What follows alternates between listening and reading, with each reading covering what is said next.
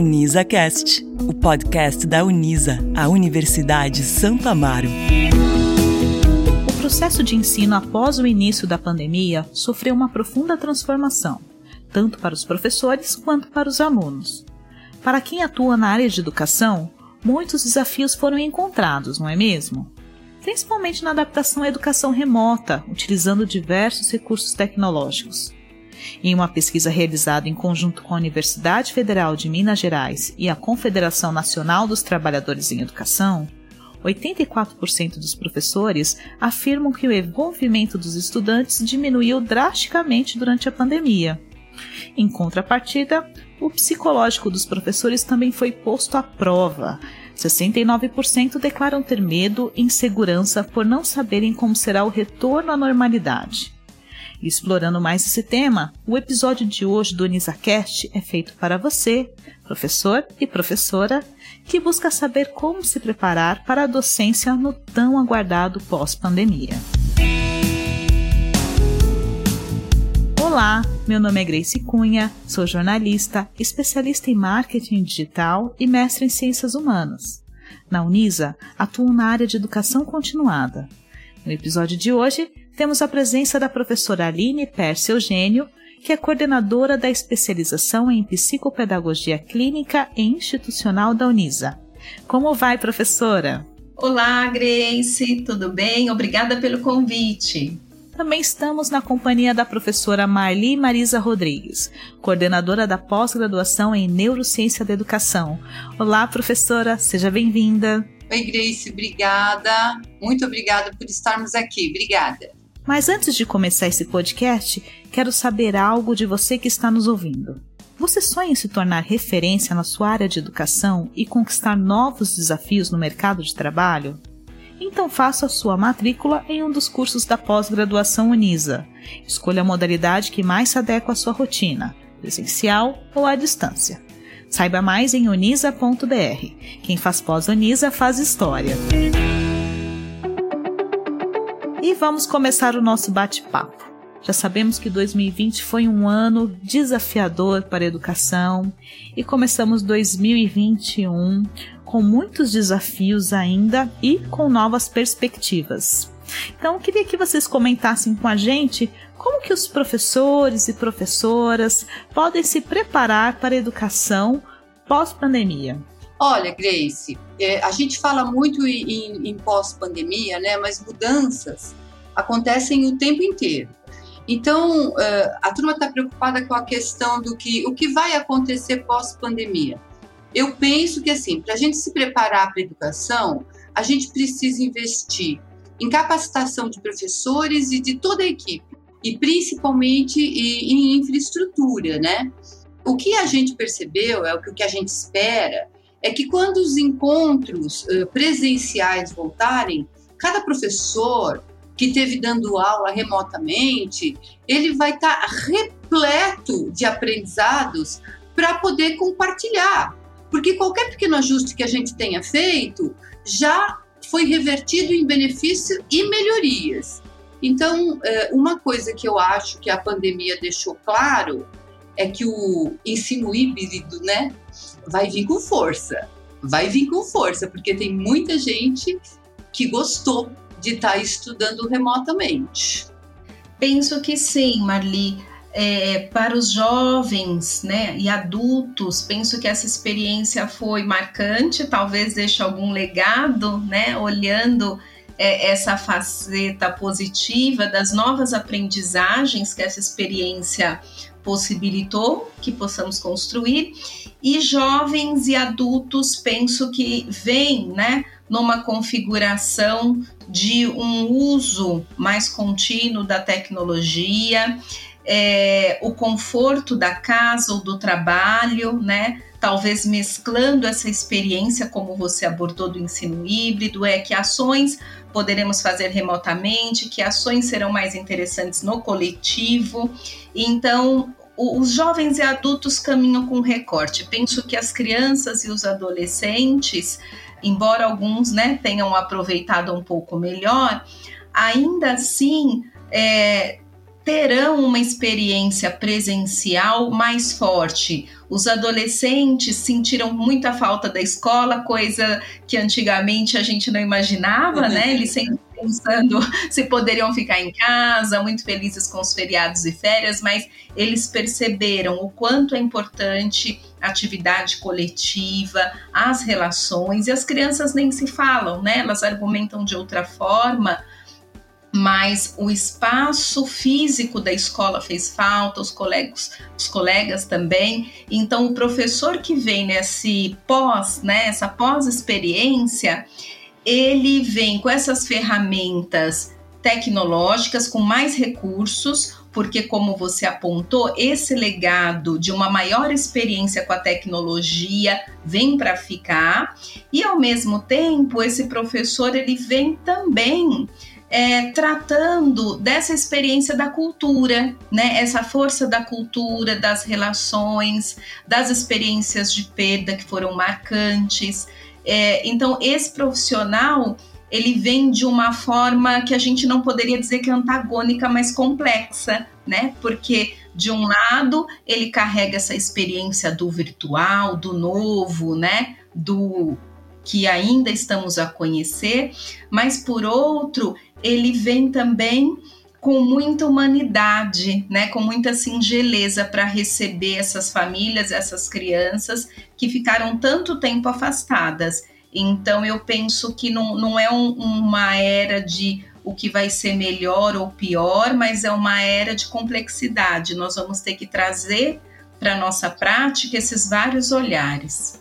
E vocês acreditam que existe algum ponto mais importante para os profissionais da educação focarem neste momento atual da educação? Relações interpessoais, né? Relações interpessoais e, e acolhimento, eu acredito que sim, que vai ser um foco. Vai ser um foco bastante interessante, não só no trabalho, mas para alterar, aproximar né, a estrutura da relação professor-aluno, né? A gente sabe, né, que a aprendizagem precisa de vínculos, vínculos das mais diversas ordens, né? Mas quando você eh, diferenciou, Aline, as populações, né, jovens e adultos, e crianças e adolescentes, aí sim me fez voltar esse olhar de fato de que a escola ela não é apenas um espaçozinho privilegiado para a construção do conhecimento científico, mas ela é muito, ela está para muito além disso, né? Quando a gente fala de jogos e de brincadeiras e de recreio e de quadra e de grupos conversando, né?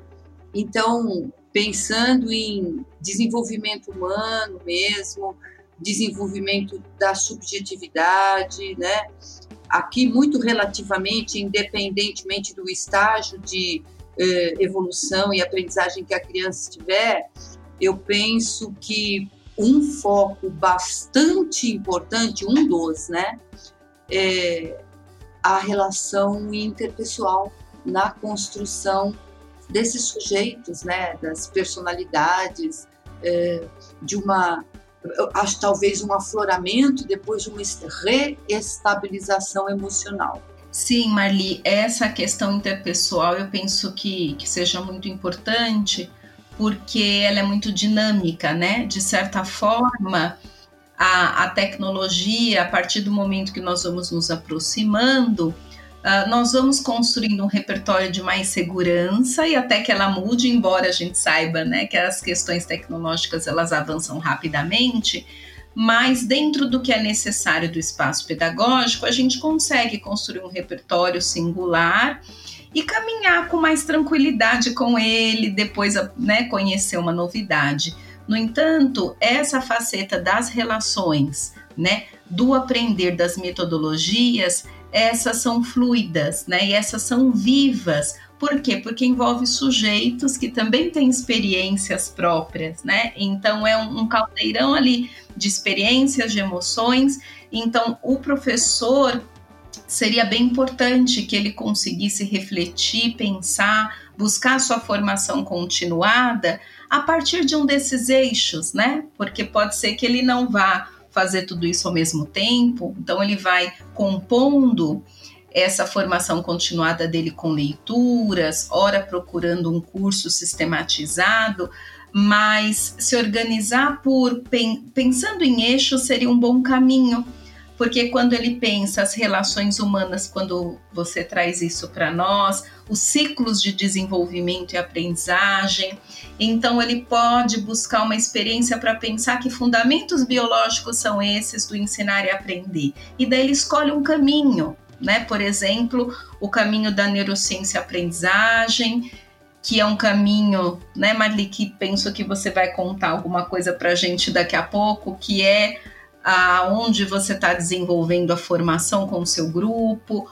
Ora, o professor pensa num lugar dessas relações, né, de ordem subjetivas e que relações são essas que o sujeito estabelece no aprender, ou de que modo aquela mediação pode ser mais eficaz, considerando esse trio família, escola e sujeito.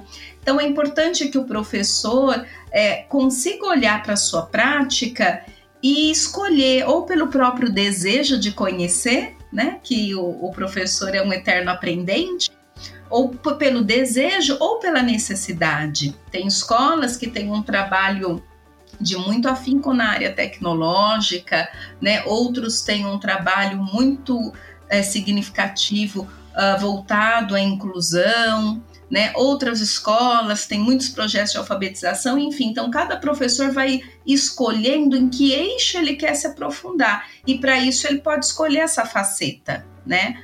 Uh, ou uma faceta mais de aprendizagem de metodologias ativas ou como compreender mais essa comunidade escolar, essa família, esse sujeito, ou como melhorar a sua aula considerando né, o nosso funcionamento de organismo. Então, são eixos que o professor pode ou escolher um curso, ou escolher uma leitura, mas necessariamente algo ele vai precisar escolher, né?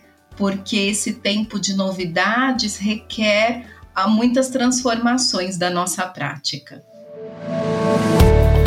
Que ótimo que vocês trouxeram essa visão de como o professor irá continuar se atualizando, se mantendo relevante ali no seu mercado de atuação. É, mas eu queria que vocês comentassem também como que os professores podem lidar com tanta mudança em tão pouco tempo e também que comentassem um pouco quais são as habilidades que vocês acreditam que serão necessárias para os profissionais da educação.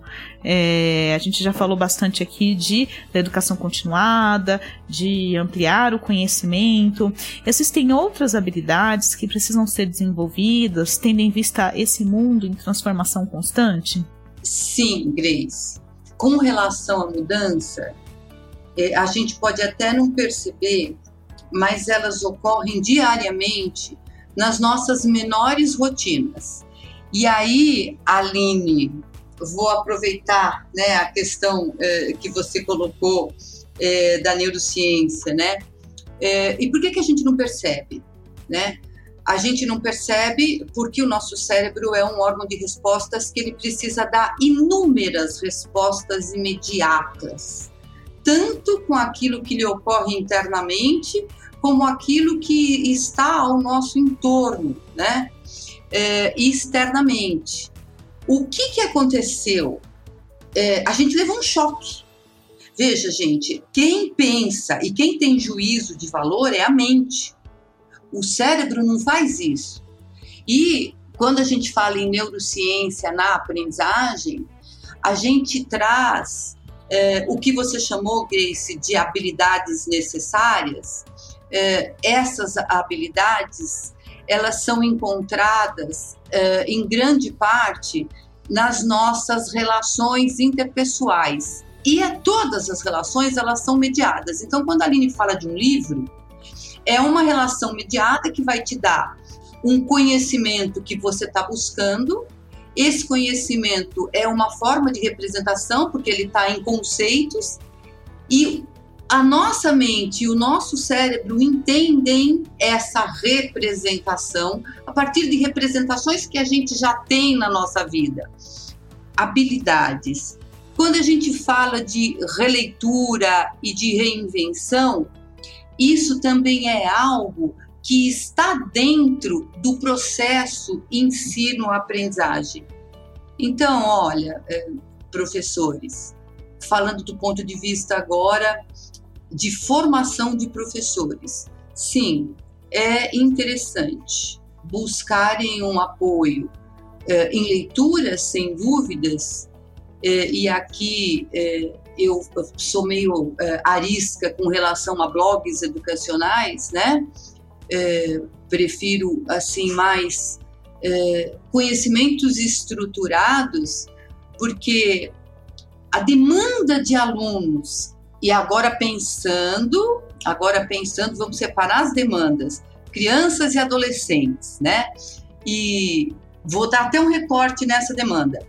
É, um recorte de crianças e adolescentes de zonas mais desfavorecidas, vamos chamar assim, né?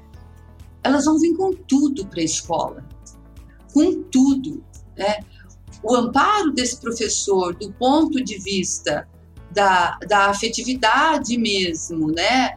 do emocional, mas inclusive do ponto de vista mais objetivo, do ponto de vista de ter instrumental acadêmico e intelectual para canalizar essa energia toda que a escola vai receber, tanto de alunos como de professores, requer uma formação. Então, uma habilidade que hoje eu vejo é, meio como fulcral, né? meio como central, né? É, tá com essa instrumentalização para canalizar essa energia, porque eu imagino, gente, eu sou professora, eu dou aula remota, estou é, em coordenação de curso, estou é, em contatos com o aluno à distância, e a nossa maneira de comunicar mudou. A afetividade e até alguma carência, ela se encontra na leitura. Ela se encontra na escrita do aluno, num chat ou numa sala de debates. Imagina quando isso acontecer pessoalmente. Eu não sei, Aline, o que, que você acha? Perfeito, Marli. Acho que você traz é, muito legal essa, essa faceta, esse viés da formação. E daí eu lembrei bastante das contribuições que eu gosto muito da nossa filósofa da educação, a professora Terezinha Rios. Deixo aí como recomendação de leitura, né? Qualquer obra da Terezinha é muito bacana para um professor que está em período de formação, pedagogos e licenciados, para aquele que já está né, na ação há muito tempo, não importa, né? A alma do educador com certeza vai encontrar um lugar ali nas considerações da Terezinha, quando ela fala que a nossa prática educativa ela se compõe de um quarteto que é a nossa estrutura de compreensão política do mundo, a nossa estrutura técnica, né, que também você colocou agora, a nossa estrutura ética, né, que ela vai enlaçar a o quarteto. E qual é esse pilar que eu deixei por último? O pilar estético, né? Então eu penso que nós temos ali um repertório tecnológico, uma ansiedade de retorno, um medo também, considerando que nós ainda estamos num momento pandêmico, mas quando a Terezinha traz esse quarteto e ela reserva um lugar para a nossa dimensão estética da prática educativa, é algo muito bonito, é algo muito especial de quem trabalha com gente, né? Que é algo que só quem trabalha na relação sabe do que, tá, do que a gente está falando, que é como que a gente cuida da gente para cuidar do outro e aqui é um recorte é, pedagógico, né? Uh, pensamos que o nosso maior público é provável que sejam professores, mas é, é esse recorte de fala serve para todos. Como é que nós vamos cuidando do nosso interno, das nossas experiências, emoções, das nossas alegrias e tristezas? Como é que a gente tira um tempo para fazer uma receita que gosta, para caminhar, para cuidar das plantas? Para respirar um ar diferente, para tomar os cuidados devidos e visitar alguém quando é possível, né? Como é que a gente se organiza financeiramente para vez por outra comprar algo que gosta e tem vontade, né? Como que a gente também aprende a encontrar o nosso espaço de felicidade, já que a felicidade é sempre um tempo, ela é sempre um momento, né? É, em outras experiências que não as experiências do capital e a da compra. Então, essa dimensão estética que a Terezinha mostra para nós, eu acho que é imprescindível, porque nós vivemos um momento de transformação, é, nem imaginamos que os nossos desafios terminam por aqui. É, é uma era de cuidado com a ecologia, que é um outro recorte importantíssimo. Ou seja, com tantos desafios, ou a gente fortalece o nosso interno, ou a gente não dá conta né, da vida. Então eu penso que compondo com o que você trouxe, que é a nossa competência técnica do nosso fazer, da nossa profissionalidade, mais o cuidado que temos conosco para cuidar do outro. Penso que são ingredientes interessantes para que a gente viva bem, né? Ou viva melhor. Bom, então já temos dicas valiosíssimas, mas eu queria fechar aqui esse podcast com vocês com mais algumas dicas, é claro. Então, comentem pra gente, para quem está pensando em atuar na área de educação ou até mesmo que já está na área de educação, quais são as dicas finais que vocês deixam para esse público? Bom, Aline, você traz é, questões que são profundas, mas que fazem parte é, da fragilidade humana, né? que fazem parte é, da condição humana, né? A condição do ser humano, ela é o tempo todo de dependência do outro. E a gente não vê isso, né? A gente usa um termo legal pra caramba, que é a interdependência. Inter porque estamos sempre entre todos, entre outros, né? Mas é, Tentando responder o que você colocou, Grace, dicas. Fora todas essas dicas que a professora Aline já deu, né, Aline? Penso que é, comunicação, né? É, espaço de escuta e de fala, né? De todos.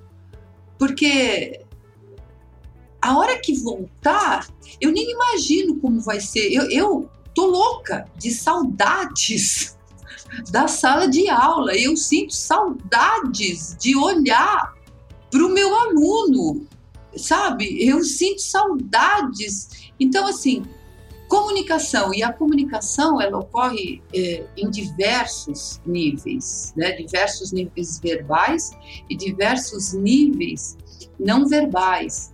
E, e esses níveis, eles nos conectam, né? Um outro aspecto é o estudante, o aluno mesmo. E aí não importa, quer seja criança, adolescente, jovem ou adulto, né? A gente criar momentos mesmo que é, eles sintam, né? Sintam essa proximidade, eles sintam que o estar na escola, ou estar na pré-escola, ou estar na faculdade, ou estar fazendo um curso de extensão, de aperfeiçoamento, seja lá o que for, e aí inclui até o professor, né? É o lugar deles, é o espaço deles, porque esse espaço existe para eles e porque eles existem, né?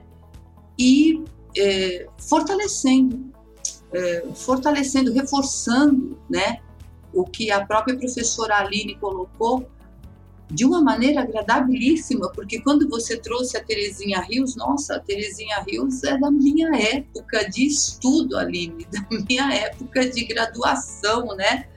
É, é mesmo essa questão do cuidado com o bem-estar, né? não, não só do professor, de toda a equipe acadêmica, do magistério, assim, mas o cuidado com o bem-estar de todos, porque, de fato, para cada um, o contexto da pandemia, entrelaçado com o contexto individual de cada um, trouxe aprendizados que eu, assim, a gente pode imaginar, é óbvio, mas eu penso que imaginar não chega próximo né, do que de fato ocorreu é, na concretude, né? Na concretude. E um aspecto que eu achei bastante interessante, Aline, que você colocou, é essa questão do capital mesmo, porque, bom, ficou, eu penso que ficou bastante explícito que é possível mudar sim. É possível não sair, não ficar fazendo compra, não ficar indo para cá, não consumir o tempo inteiro em prol da vida, né? E se uma pandemia trouxe esse aspecto de, de que isto é possível, bom, a gente pode pensar em várias outras possibilidades onde o humano, o sentir-se humano, quem sabe possa contribuir com alguma alteração, né? Sonho, né? Sonho de quando existia um pós-capitalismo, né? Um sonho, né? Eu penso isso, gente. Eu acho isso, Grace. Eu acho isso, Aline. Não sei o que, que você acha. Bom, Marli, é, como a gente está caminhando, né, para encerrar aqui a nossa conversa, a nossa reflexão, eu penso que nós deixamos várias pistas, né? Várias pistas que antes de ser para o outro é sempre para nós, né? A psicopedagogia, como eu falo desse lugar, tem isso para nos ensinar que a gente tem uma relação sempre, né? Antes de ser exterior, é interior. Então, a, aquilo que a gente fala diz muito do lugar que a gente está, da onde os nossos pés se firmam, é desse lugar que a gente pode falar. Então, como nós abordamos essa necessidade da formação continuada, da atenção à tecnologia, né, de pensar as metodologias ativas, porque o ensino híbrido exige isso, né? O cuidado consigo, o cuidado com o outro. Então, né, a questão do cuidado com o nosso ecossistema, outros modos de viver, né, reinventando a experiência da vida e do trabalho. Então, nesse resumo de pistas que nós construímos, eu penso que nós podemos finalizar deixando aí um super convite, né, para quem está nos acompanhando, é pensar no seu caminho formativo, porque nós estamos pensando no professor principalmente, e a psicopedagogia tem um pressuposto que eu falo todas as vezes que eu posso, que eu acho lindíssimo, que é assim: a gente só consegue ensinar bem quando nós ficamos felizes em aprender né? Aquele que quer ensinar precisa se colocar numa posição de aprendente, é pressuposto, né? Porque às vezes a gente pensa que o outro aprendeu que a aula estava maravilhosa e a tecnologia e tudo, e às vezes nem é só isso, isso é só uma parte, né? Muitas vezes o outro aprende porque ele vê o brilho do conhecimento no nosso olhar, né? E eu acho que o professor tem isso. Eu li um uma, uma mensagem no Insta essa semana que me marcou muito, que estava escrito assim: cada aula é um acontecimento irrepetível, né? E eu achei assim bárbaro.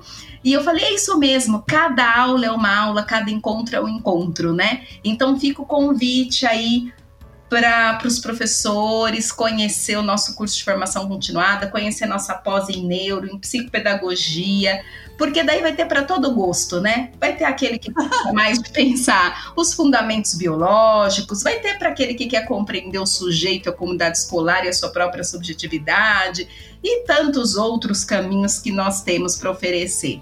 Então fica a dica de que para a gente ensinar bem, nós temos que gostar de aprender. Então, um professor sabido é algo muito especial. Minha família é mineira, então eu gosto da palavrinha sabido, né? Acho que o Ben Alves traz muito ela para nós. É lindo um professor que sabe, conhece, porque a ferramenta dele é o conhecimento. Então, penso que é isso. Sem dúvidas, nós somos suspeitas para falar sobre esse assunto, afinal, acreditamos no potencial de transformação que a educação pode propiciar. Mas chegamos ao final de mais um episódio do podcast. Nosso desejo é que esse bate-papo tenha servido como inspiração para você que já atua como docente ou para você que sonha em ingressar no mundo da educação. Então, professora Aline, professora Marli, mais uma vez muito obrigada pela conversa e pelas super dicas do universo da educação. Obrigada, agradeço super o convite, é uma alegria estar sempre compartilhando e falando de ensinar e aprender. Também, Grace, adorei esse bate-papo, adorei falar com você, Aline. Eu agradeço a você também que está nos ouvindo em mais um episódio do UnisaCast. Acompanhe todas as novidades da pós-graduação em unisa.br. Em breve teremos mais episódios. Até mais!